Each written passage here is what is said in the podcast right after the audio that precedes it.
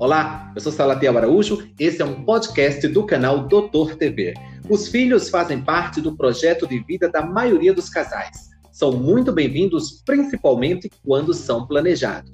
Falando em planejamento, planejamento familiar para 2020 deverá ser adiado devido à pandemia de coronavírus? Esse é o tema do meu bate-papo com o Dr. Caio Brusaca, médico geneticista, que vai nos ajudar a entender as questões relacionadas a essa pandemia e o projeto de família para 2020. Doutor, seja muito bem-vindo. É um prazer recebê-lo aqui no nosso canal. Muito obrigado pelo convite, Salatiel. É, estamos vivendo um momento bem delicado relacionado à pandemia do coronavírus. Isso está impactando diretamente os casais, principalmente os casais que desejam ter filhos.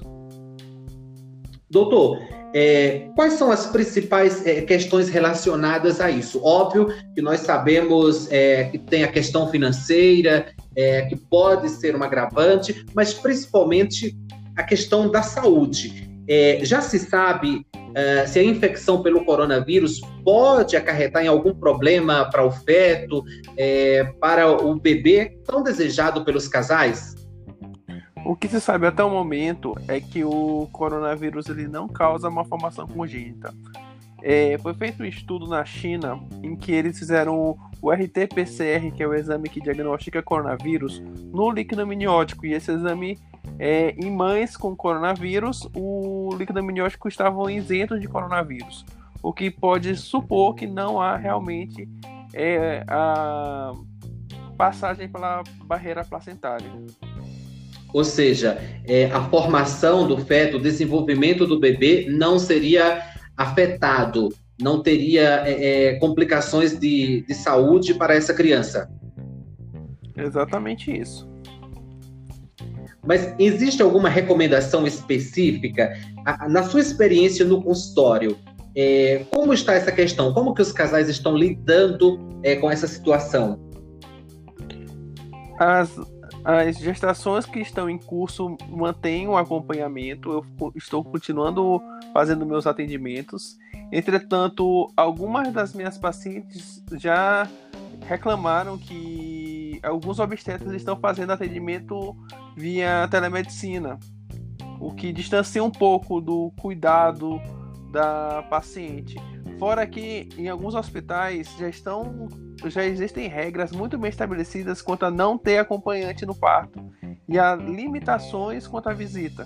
E essa questão das visitas eu concordo que quanto menor a quantidade de visitas, melhor vai ser para o bebê. Por quê?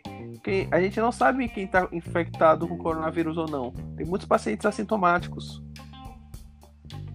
Agora, no caso do casal realmente decidir é, continuar com o projeto, existe um protocolo específico ou ocorre tudo normalmente? Ocorre tudo normalmente. O protocolo é absolutamente o mesmo, com, claro, todos os cuidados que todo mundo deve ter: é, lavagem das mãos, uso de máscara, uso de álcool em gel na rua. Por quê? Porque é, não há um risco aumentado para da, da grávida desenvolver a forma grave do coronavírus, mas a gente é, recebeu a notícia pelo Ministério da Saúde que gestantes fazem parte do grupo de risco. Ocorrem muitas alterações no corpo da mulher durante esse período da gestação, correto? É, questões hormonais. É, é, comum também a gente escutar falar, me, pode me corrigir se eu estiver errado, de hipertensão gestacional, diabetes gestacional. Então, isso seria é, é o, os fatores é, que incluem essas gestantes no grupo de risco da Covid-19? Exatamente. É, essas alterações do corpo elas fazem com que a gestante faça parte do grupo de risco, mas é muito diferente, por exemplo, se a gente comparar o coronavírus com é, a gripe A, que é H1N1, em que H1N1, H1N1 teve muitos casos de gestantes na, com a forma grave, inclusive que faleceram. De todas, todas as pessoas que faleceram com H1N1, 5% foram grávidas. Diferente do coronavírus. Claro, já houve alguns casos da forma grave do coronavírus em gestante, inclusive no Brasil, mas ainda não é a regra. Então, a decisão, de fato, é do casal é, em prosseguir com o projeto ou não. Não existe uma orientação médica, científica específica nesse, nesse caso. Aí a gente tem que dividir dois grupos. Os grupos de casais que engravidam naturalmente, que a conduta é a mesma de qualquer outro casal que vai engravidar naturalmente. Já os as pacientes que estão submetidas a tratamento de reprodução humana, que é fecundação in vitro, é, deve-se individualizar cada caso. Por quê? Porque o tratamento de reprodução assistida é eletivo.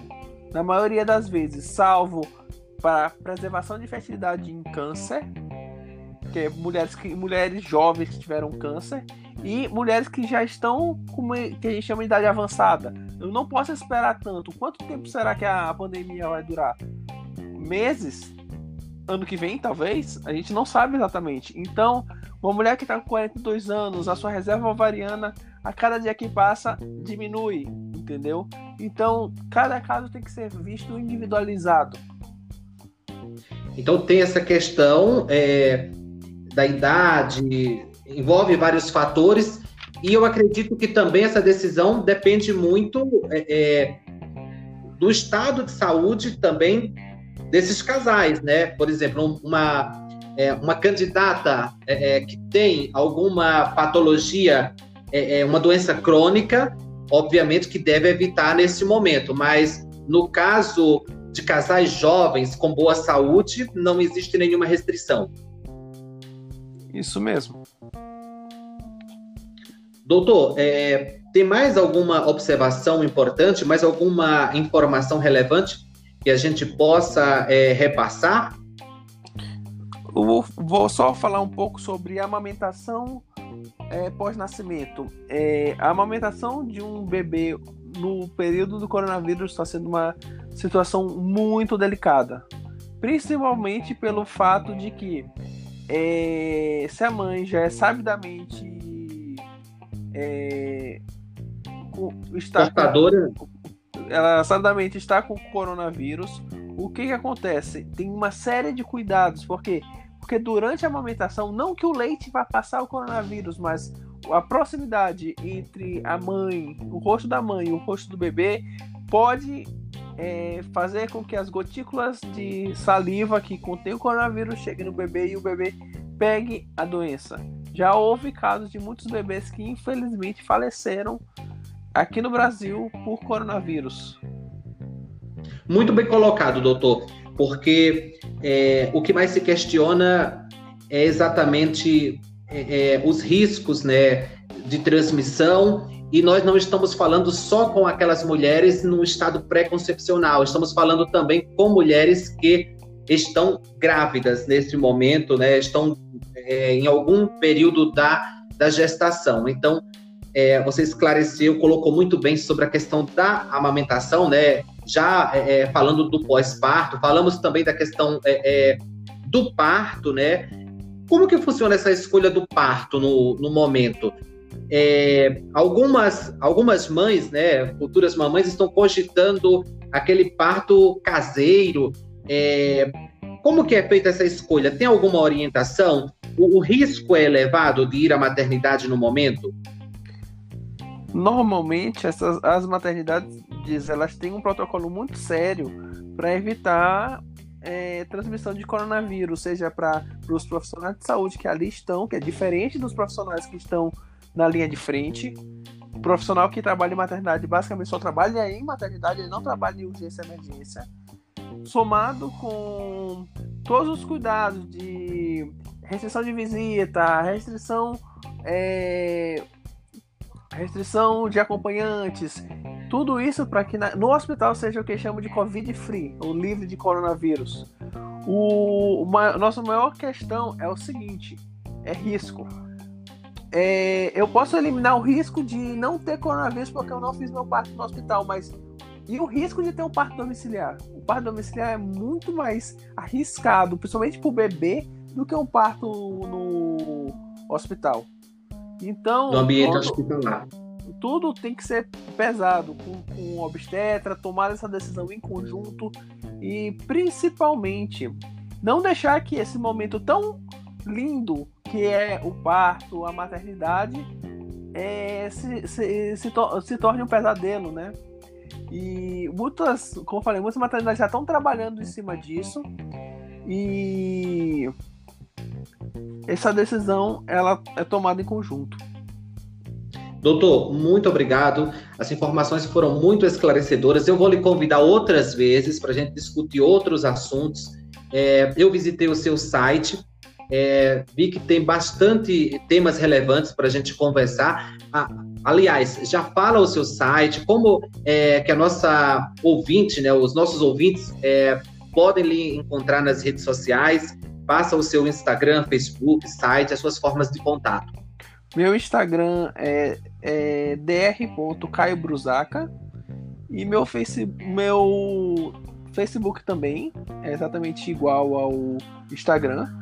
E o meu site é brusaca.com. Muito simples, muito fácil. Lá tem todas as informações sobre genética, gravidez, reprodução assistida, para que você, futura mãe, saiba exatamente aonde você está caminhando. Eu gosto sempre de dizer: meu objetivo é gestação com garantias, não uma gestação de qualquer jeito. Garantia no sentido de prevenção de uma formação congênita de um bebê saudável, que é esse o meu maior objetivo. Perfeito, doutor. Muito obrigado pela sua participação. Muito obrigado a você que acompanhou essa entrevista. Siga o nosso canal, arroba canal Doutor TV no Instagram. Me siga também no meu pessoal, arroba Salatiel Araújo. Vamos ficar conectados. Eu espero você no nosso próximo papo.